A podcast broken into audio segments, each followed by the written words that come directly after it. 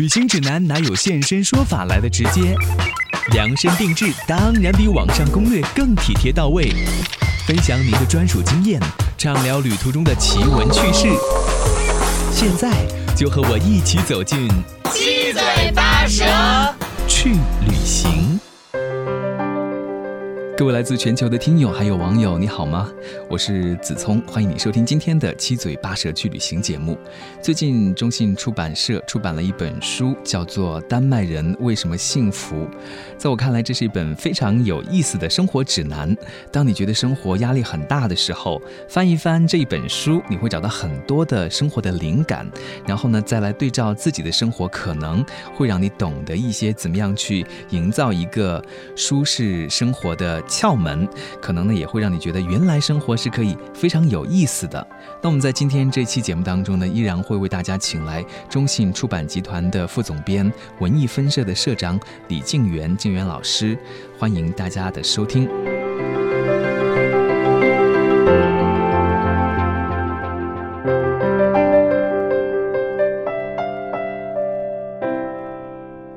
们今天很开心，又请到了金源老师和大家来聊一聊这本书，欢迎你。嗯，子聪你好，听众朋友大家好。哎，这本书的这个翻译的这个人，他也是在丹麦生活的，是吧？嗯，他对他有时候在丹麦生活，因为嫁给了一个丹麦人，所以这是中丹合作的结晶。哦，所以他们两个人一起合作 翻译的吧？应该所以能保证这本书里面对于丹麦的食物啊，还有它的文化传统啊，我们保证了译文的准确性。嗯，而且这本书不光只是文字，它有很多的图片，就是我觉得你们在对非常的舒服，这图片看起来，而且它的排版不是那种很特别紧凑的，就是有很多的空间，有留白，就让你看起来就没有什么压力的那种感觉，对对对，能够呼吸。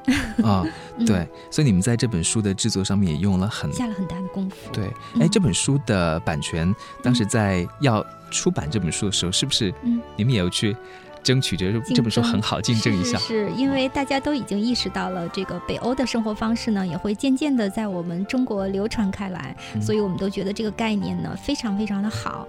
当时在竞争这个版权的时候，也是蛮激烈的。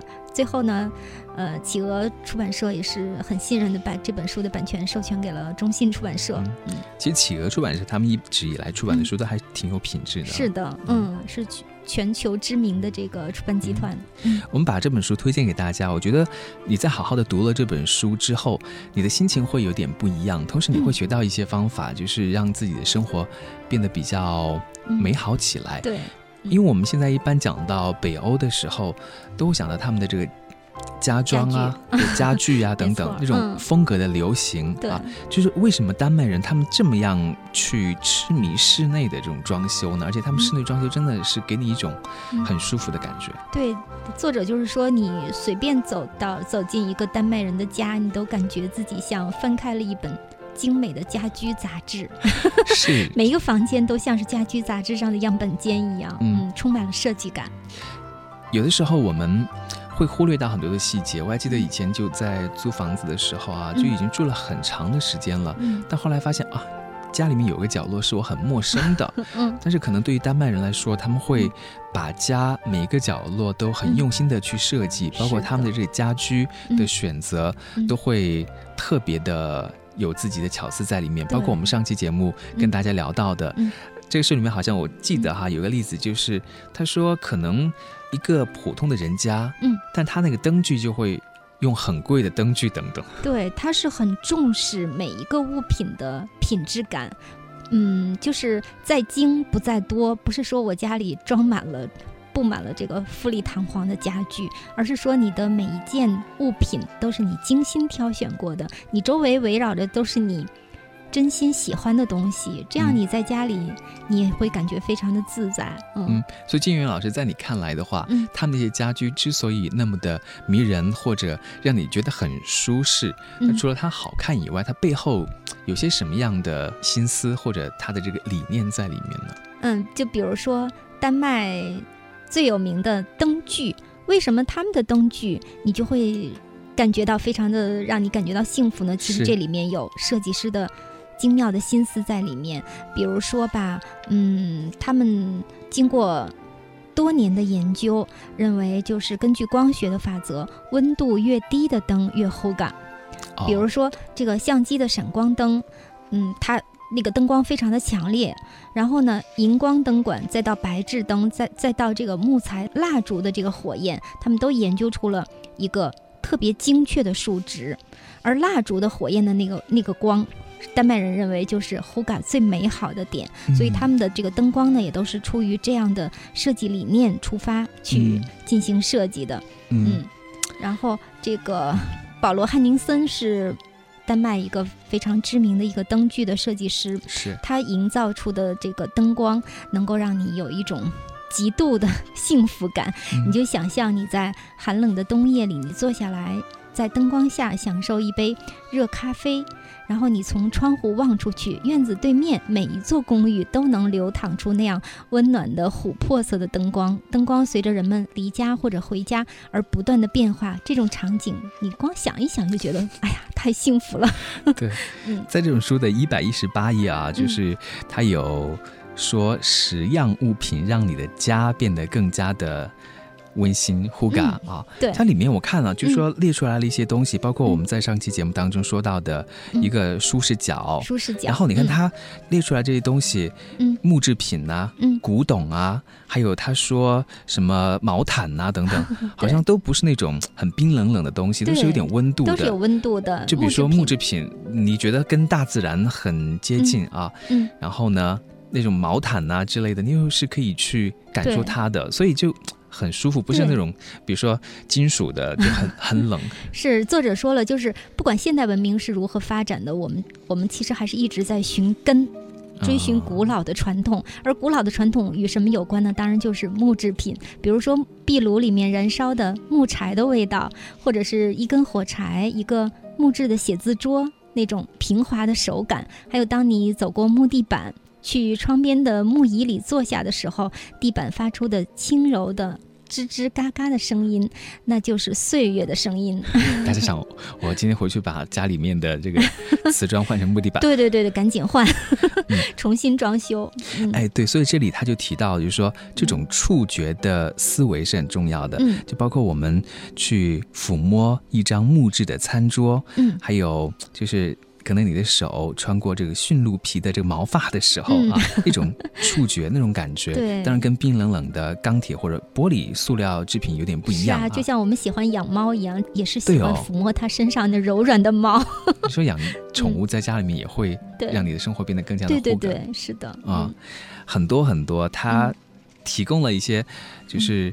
触手可及的幸福。对，嗯触手可及幸福，嗯告诉你一些物品，你可以马上去添加的。嗯而且作者我觉得很贴心啊，嗯他在这本书里面也列举了一些从一月份到十二月份、啊，你可以去做的一些事情。嗯对，这呼嘎好像真的是帮大家都安排好你这个呼嘎 生活是是，我。给你都把全年的计划都做好了，只要按照他说的方法去做，可能我我会把这个 Hoga 精神贯穿到全年的三百六十五天。嗯，所以从一月份到十二月份，嗯他就给你规划这一月应该干什么，第二月应该干什么，三月应该干什么啊。对，比如说，他说一月份是电影之夜，嗯，要去看电影。对，因为一月有新年嘛，新年的时候非常适合和朋友啊、和家人去看场电影，每个人带一些零食。他建议最好选一部就是经典的怀旧片，大家都看过，又对情节很熟悉，所以在看电影的时候呢，我们可能不是很关注情节，但是呢，我们看的是。过去大家共度的那段美好的时光，可以一嗯起好好的聊一聊。嗯比如说，我看到这里，他说五月份是周末小屋，就是当白天变得比较长的时候呢，嗯到乡村去度假就成为了首选了 啊！而且要住的是那种很嗯。简朴的简朴，房子，对对对，就是打发雨天的下午，然后大家一起在小屋里玩一些桌牌游戏，或者是来一次 B B Q。嗯我觉得看到这里的时候，你会觉得说，作者他是一个很有趣的人，对。他不是一个很无聊的，嗯。他可能列举出来的从一月份到十二月份，嗯。比如说我们刚才说一月的电影之夜啊，嗯。五月周末小屋，这些应该都是他自己去做过的一些事情，然后列举出来的吧？嗯，比如说现在是八月份吧，对，那。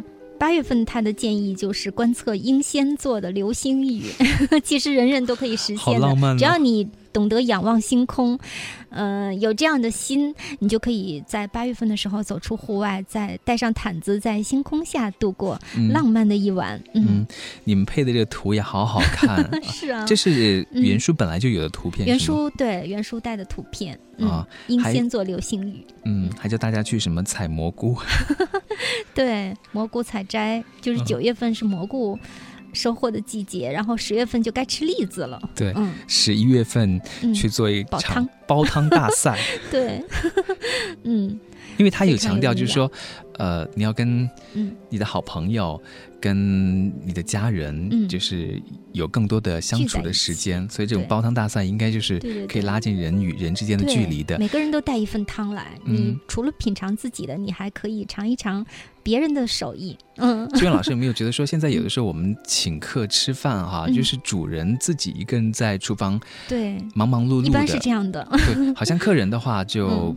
在家里面看电视啊、休息啊等等，但是这个作者他的观念就是，每个人都要去参与进来，一起来做这件事情，然后会让你的这个呼嘎更强一点。这才是我们的欢乐所在，因为大家都在一起忙碌，在大家做饭的时候也可以互相聊聊天，嗯，让时间过得更快乐，时间更充实、更快乐。嗯，对，因为在做的时候你会有很多的互动嘛，有很多的交流嘛，是的，对吧？就是下次如果再请朋友来我家里面的时候，应该就会采用作者的方法，让大家一起来做，人家。丹麦人都是这么做的呀，他们是最幸福的 国家呀。所以为什么我们春节的时候大家聚在一起包饺子的时候都很开心呢？你看 现在我们过春节，我觉得很无聊的一点就是，大家都去吃馆子。我们家真的是这样子，而且 在家里面吃的时候呢，也都是买那种做好的、现成的、超市的熟食，吃了直接就扔了，连碗都不用洗的那种。我就觉得 对少了一些什么呢？真的是就不像小时候感觉那么快乐了，是吧？就是父母啊，还有跟父母一起，大家真的是聚在。一起包饺子，然后做上一大桌丰盛的年夜饭。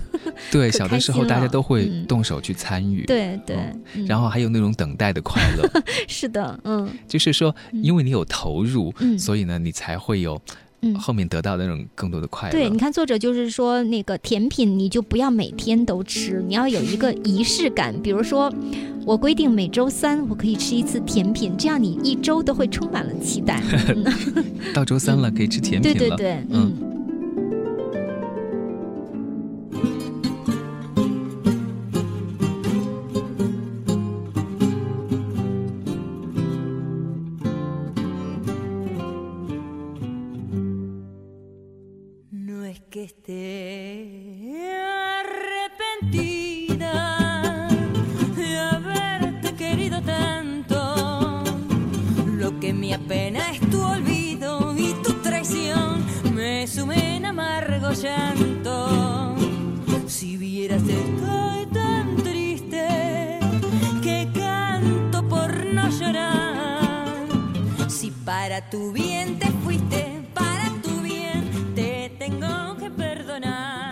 那我还想问一个问题哈，就是作者他列举了那么多让我们生活变得幸福的方法窍门儿。那么的呼嘎的这个指南，嗯，是不是需要很多的钱，然后才可以让我们的生活变得有品质呢？嗯，恰恰相反，作者说，世界上最美好的事物都是免费的。如果你花费太多，那就违反了这个 Hoga 的精神。在第九章的标题就是“ Hoga 无需花费太多”，哦，一定要保持简朴的原则。嗯，所以这个 Hoga 是那种很缓慢的、粗陋的，它并不是说一定要非常的精致或者非常的豪华，不要豪华。它提倡的是简约的慢生活精神，低调、谦逊，嗯，着重功能性而不是炫耀啊。嗯，所以我在想，就是丹麦人。他们的生活当中应该没有那么多很浮夸的攀比的，就是说，嗯，好像一定要比别人好的那种，嗯，感觉。这样的人是会被朋友的圈子排斥的。朋友在一起，大家。他们不是互相攀比，而是真正的关照别人的这个内心。我们去分享自己生活中的快乐与烦恼，而不是说谁比谁挣得多，谁比谁，呃，物质条件好。大家不是比这些。哦，所以作者就有专门的一节，就告诉大家有一些免费的互嘎的活动，对，或者叫做几乎免费吧，几乎免费就不用花钱，啊，但是你还是玩的很开心，就像我们小时候做的那些游戏一样。嗯，比如说什么电。视之夜。他说就是一起看剧嘛，刷剧。对他总是跟朋友一起看《权力的游戏》，嗯，然后呢，呃，在网络时代啊，嗯对，就等待嗯，看电视连续剧，跟朋友一起，对，很有意思不。要一次把它都看完，这样嗯你又没有期待了。嗯，还有一些什么？嗯，还有就是，比如说大家一起玩桌游，可能桌游现在在我们国内也开始慢慢的在年轻人中间开始流行起来。嗯，嗯另外他还说就是玩这个滚球，我估计就是男男生小时候玩的那种，就是拉铁环儿什么的，是是这样的，类似于这样的东西吧，就是在户外很简单。有的时候我们小的时候玩的那种叫嗯，弹弹你玩过珠啊对？对对对对对，嗯，另外就是升起篝火，嗯，围大家围着篝火烤烤肉啊，烤烤面包啊什么的，这样。另外还有就是看露天电影，其实嗯这些都无需花费太多，嗯，嗯，露天电影、换物聚会，还有滑雪，嗯，哎换的时候。物聚会，还蛮有意思的，就是我们自己在家里面有的嗯，用不了的东西，西，但是嗯正好是别人所需要的。啊对对对，这个其实是很值得提倡的，嗯，一种共享吧，嗯，正好呢，就是又交流了感情。是，嗯嗯，而且还不浪费，是是，你看嗯他说到的这些活动，好像都是有不少人参与的。对，都一定他是强调自己一个人玩的大家互动，而不是说你一个人宅在家里面。嗯，啊、包括他这个十种免费或几乎免费的互港活动，什么派对呀、电视之夜，都是都是和朋友一起邀朋友来参加对对对啊啊。作为西方的这种社会来讲的话，我们可能想到美国，就会想到这种很。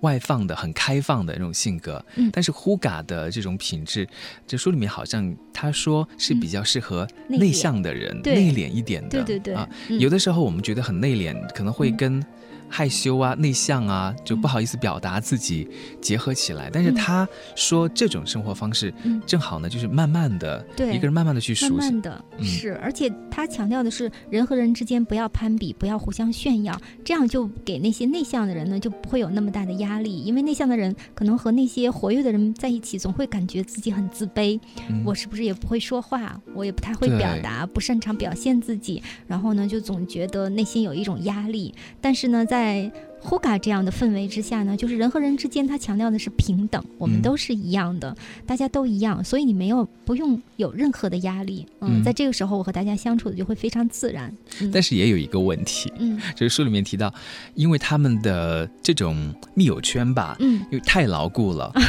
对，别人很难进所以如果你是一个。外国人到那地方去的话，对吧？嗯他可能不太那么容易的就会把你给接纳进去。对对对，靠时间吧，但是嗯如果一旦他们接纳你，那可能嗯就是一辈子的事情了朋。友。啊对，嗯。我们还是比较 那说明人家朋友的质量是很高的，不是是说我们今天好，明天就翻脸。嗯还是比较需要这种嗯，长期的牢固的牢固的这种关系，关系，嗯，嗯，还挺有意思的啊。而且你可以从他们的这种呼嘎精神当中学到很多，比如说“感恩”这两个字。对，感恩，作者专门在二百八十一页的时候，他就列出来了，就感恩练习啊。哦我觉得他们就有重视很多就是内心的这种东西啊。对，是的，有很多的老师会告诉你说，比如说像奥普拉，他讲嗯每天都会写那个感恩日记。哦，包括像那个谁，嗯啊、l a d y Gaga，、嗯他说他也是从小的时候，他妈妈告诉他，他每天都会写下感恩日记，谢谢谁啊，嗯。别人给他做了什么样的好事。嗯。其实我不知道是不是对我们来说也像是知足，对知足。嗯，中国人其实一直讲知足常乐。为什么我们现在有些人会觉得自己不幸福呢？那可能就是欲求不满，嗯。因为他无论拥有多少，他永远觉得我还不够，我还要我还要更多，嗯。永远没有看到自己手里已经拥有的东西，不知道珍惜，或者说是不知道感恩。嗯，有时候我们可能真的忽略了感恩的力量。像那个嗯。朗达·白恩，他不是有本书就叫做《秘密》还是什么？秘密啊？对，呃嗯，另外有一本啊嗯，他就是专门讲感恩的这件事情的，对也告诉大家每天呢都要啊写下你感恩的事情。他还嗯。告诉你说，嗯。去捡一块石头，那个石头哦呢变成感恩石，晚上睡觉的时候握着那个感恩石。然后呢，嗯。来想一想今天你遇到的好人好事啊，嗯感谢一下生命，我觉得你感恩一下说的这个很好，我一会儿看看能不能遇到一个感恩师，我要试一下这个方法。就金玉老师把这本书推荐给我之后，啊是嗯看了其中有一些觉得还蛮受启发的。比如说嗯在二百七十九页，这作者就说，呃，在他的一项研究里面，涉及了嗯一千个受访者，那其中有一些呢被告知写感恩日记，嗯记下每一周他们所感恩的事情。啊，研究者就发现说，感恩对于心理、对于生理和嗯社会都是非常有益的。那些写感恩日记的人说，他们感觉到更多的积极的情绪、嗯热情啊、开朗啊，并且能够有更好的睡睡眠眠了。嗯对，疾病也少了。对，因为它是感恩是一种正能量的情绪嘛，嗯嗯正能量就会让我们的各方面都会好起来。嗯对，我好想到这个地方去哦。我觉得可以啊，嗯 因为今年正好是中单旅游年啊嗯，哎，而且上次我们在进行新书发布会的时候，易烊千玺他还有录制一段视频。言，对他就是为这个中单旅游做做了代言，所以他也带带着很多的朋友一起到丹麦这个国度去深入的进行旅行。嗯，如果你是打算到丹麦去旅行的话，这本书对你也有帮助，因为是。我觉得作者好贴心，他甚至都列出来了，就是说嗯，如果你到丹麦去旅行的话，嗯。你可以做一些什么样的事，你可以怎么样去旅行，嗯。就是在丹麦玩的很好，很 hoga。对他有一张叫《哥本哈根 Hoga 之旅》，嗯嗯，告诉你。推荐你去的那些特别的地方，而不是这种旅行社的那种常规的行程。他有推荐一些什么样的地方啊？嗯，比如说刚才提到的那个百年老店的甜品店，一定嗯要去看看。推开门就能感觉到有浓浓的幸福感。嗯嗯，另外还有就是有一个叫这个有一有有一个花园。啊，这个丹麦的单词我都不太能读出来。一个花园是建于一八四三年的花园，也是哥本哈根的旅行胜地。嗯，它最 hoga 的时候，作者说是在圣诞节的时候和新年夜的时候，嗯成千上万束的灯光让这座花园在冬夜里显得极具魔力。嗯，一定要在这个圣诞节的时候去看一看。啊对对对，估计非常非常的梦幻。书里面其实还有一章就专门讲他们怎么样来过圣诞节的。嗯，对。你看他推荐的这些地方都不是说大的景点，什么休闲街呀、嗯、是兄弟嗯广场会跑啊，兄弟广场。啊，嗯，你光想象一下都会觉得啊，在那里一定很放松、很惬意。嗯。嗯，我觉得可以这样来理解吧，就是这个作者他告诉大家怎么样去发现生活当中不经意的或者嗯容易被我们忽略掉的那些小幸福、小快乐等等。是的，嗯嗯，包括这些景点也都是可能在作者看来，它很有人情味的，对，百年老店嗯，啊，或者这个小广场啊等等。对，比如这个图书馆酒吧，嗯 他说这个酒吧非常适合和朋友来一场深入的交谈。另外还有寻找开放式的三明治，哪怕吃个三明治，你都会觉得很幸福。好快乐。嗯，嗯，我觉得我下次如果再去的话，真的是可以嗯参考一下，骥对对对。看看他提到的这几个地方，嗯，学一下丹麦人是怎么样来生活的，是包括。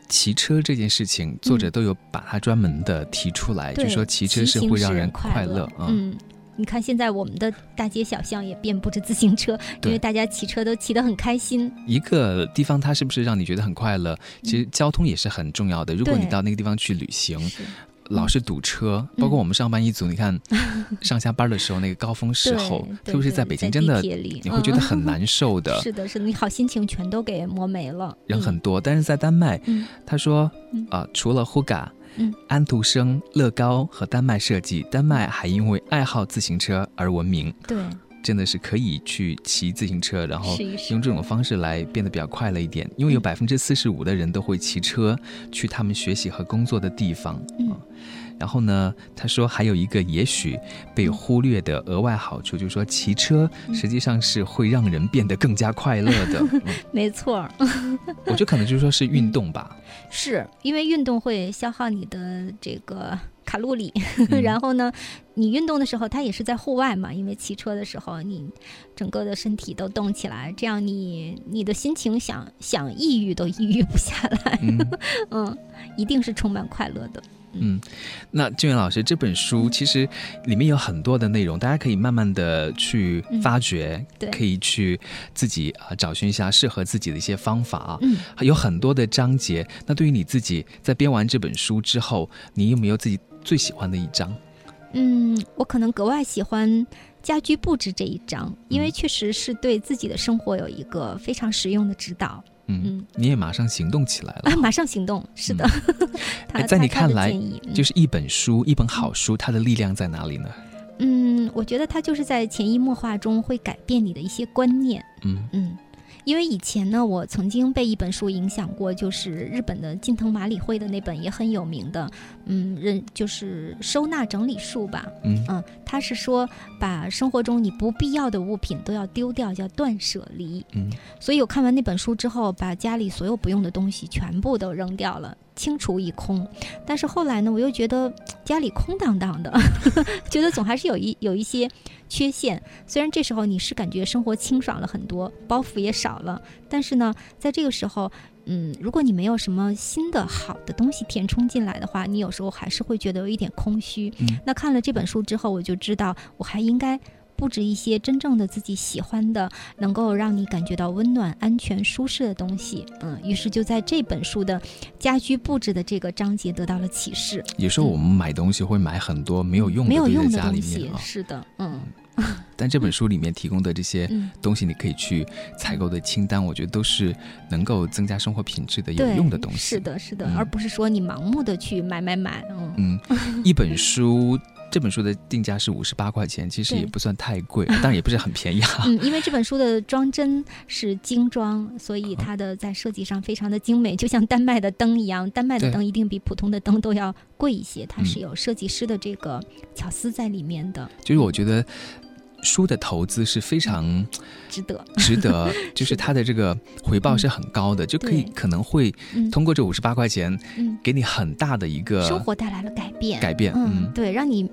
生活越来越美好，嗯嗯，而且它的封面是很好看的。我们一般有的时候翻译过来的书，在出版的时候，那个封面跟原著就很不一样了。但这本书，我觉得基本上是保持原著的那种，沿用了原著。因为我是觉得原著的这个封面设计，它是呃有一定的想法的。比如说，这个封面上它是有手绘的这个蜡烛，另外还有冒着热气腾腾的热气的。咖啡，嗯，这都是他们丹麦这个 Huga 的必不可少的元素，所以我们就沿用了原书的封面设计。是，如果你看了这本书很喜欢的话，我个人觉得其实把它作为礼物送给你的朋友也是很不错的一个选择。对对，把幸福亲手送给别人。是，，Huga 丹麦人为什么幸福？作者呢是丹麦的麦克维金啊。林娟翻译的，把这本书再次的推荐给大家。好，我们今天谢谢李老师来到我们节目当中。嗯，谢谢子聪。嗯，听众朋友再会。